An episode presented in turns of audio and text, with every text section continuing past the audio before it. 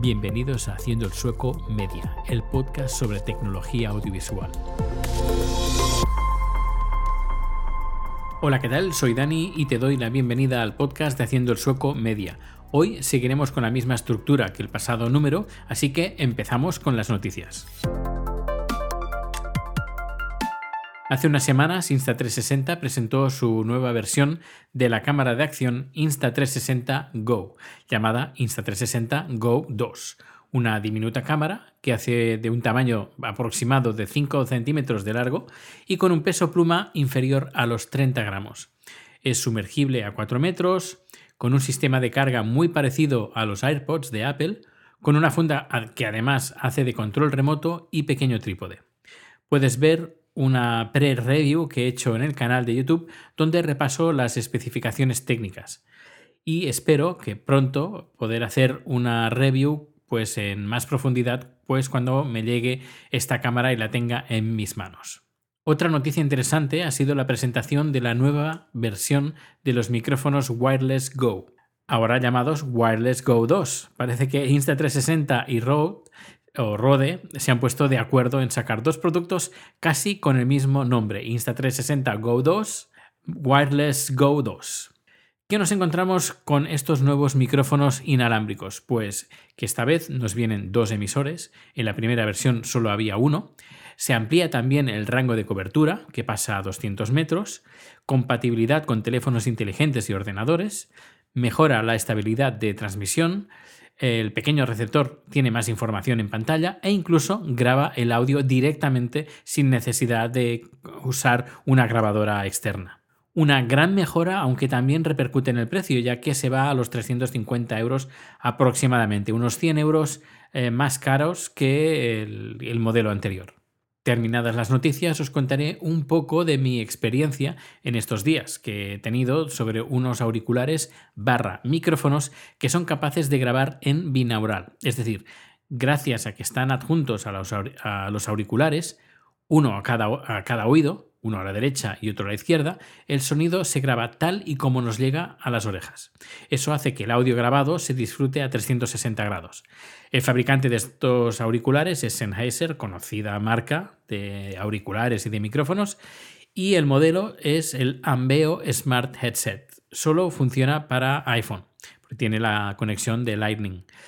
Eh, ya aviso que, que estos auriculares están descatalogados, porque eh, ya hace ya tiempo pues que no sé exactamente el motivo, pero seguramente a lo mejor no vendieron como los que estaban, lo, que tenían previsto, porque la calidad, francamente, es, es muy buena. Pero aunque esté descatalogado, se puede llegar a encontrar en algunas tiendas. He estado haciendo algunas pruebas y estoy muy contento con el resultado, eh, a pesar de que los micrófonos son bastante pequeños, pero la calidad está, está muy bien. Puedes ver un vídeo grabado en mi canal de YouTube donde puedes disfrutar de este efecto envolvente, así como también este mismo vídeo lo he pasado a audio en formato podcast en Haciendo el Sueco, donde paseamos por el centro de Estocolmo. Ya más adelante haré un número especial en este podcast, de aquí en Haciendo el Sueco Media, donde os hablaré de, las diferentes tecnologías para disfrutar de sonido envolvente. Tanto, por ejemplo, este que sería el binaural, sonido pues espacial y las diferentes tecnologías que podemos disfrutar para tener sonidos a 360 grados. Y ahora sin más pasamos al monográfico de este capítulo.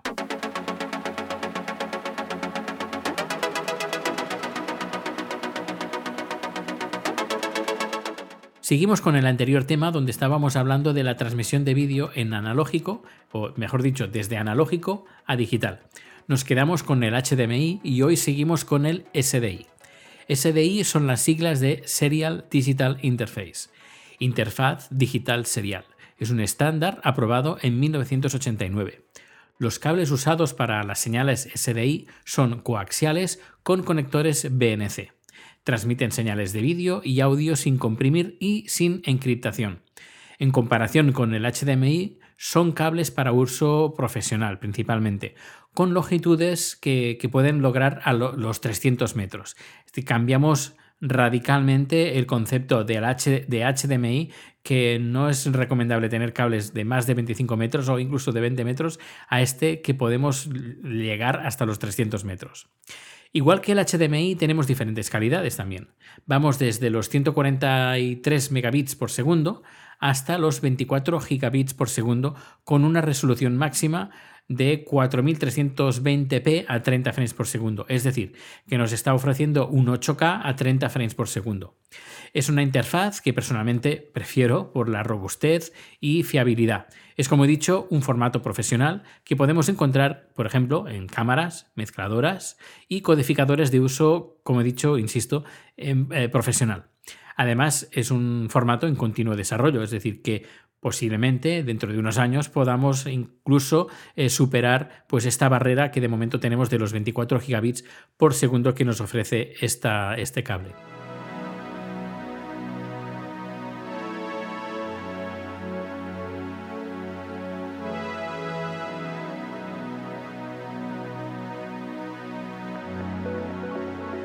Hasta ahora hemos estado hablando de interfaces específicos con su conexión, HDMI, SDI, pero ¿qué pasa si trasladamos todo esto a conexiones de red?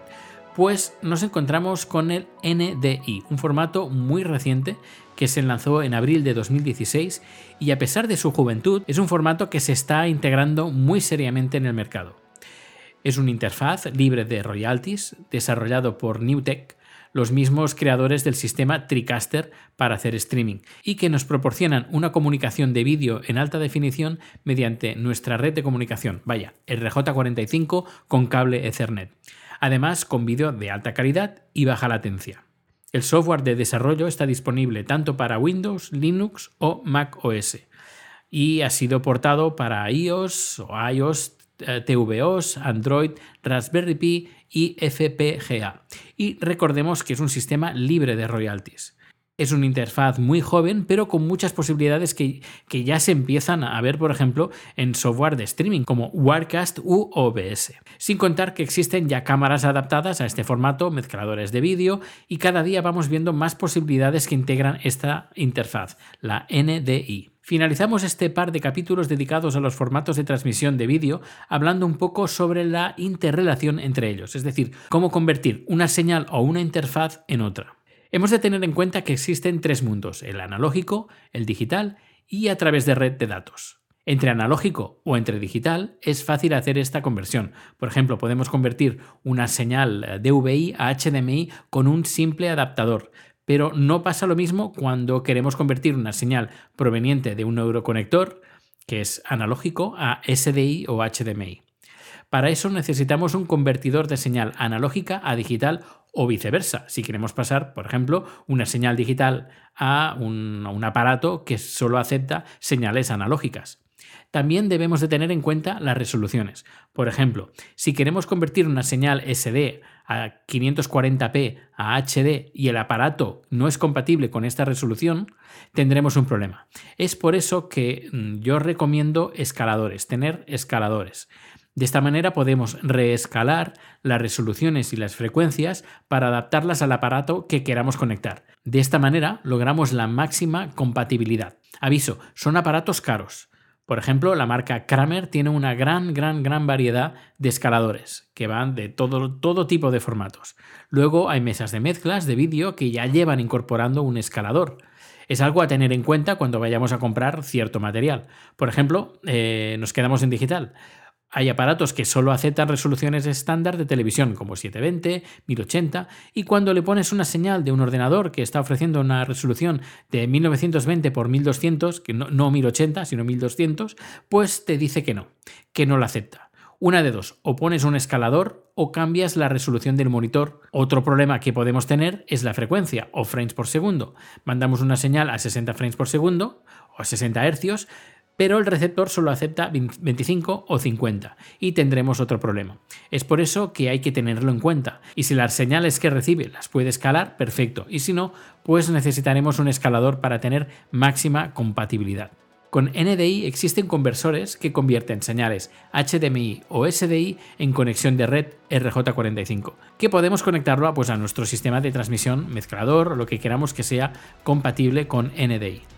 Particularmente para producciones por Internet, streaming de vídeo, le veo un gran futuro al NDI porque es un sistema que nos permite usar cables de red para transmitir vídeo y podemos convertir nuestras cámaras a NDI con un conversor y la salida siempre será la misma, RJ45. Además, a través de Internet, usando protocolos de transmisión como LSRT, podemos acceder a cualquier aparato conectado en todo el mundo. Pero esto ya daría para otro capítulo que será el siguiente, donde hablaremos de los protocolos usados para la transmisión de vídeo por Internet, RTMP, SRT, entre otros. Pues hasta aquí el capítulo de hoy. Muchas gracias por acompañarme en este capítulo de Haciendo el Sueco Media. Si te ha gustado, compártelo en tus redes sociales y nos vemos en el canal de YouTube o si no, pues nos escuchamos en los podcasts. Hasta luego y muchas gracias.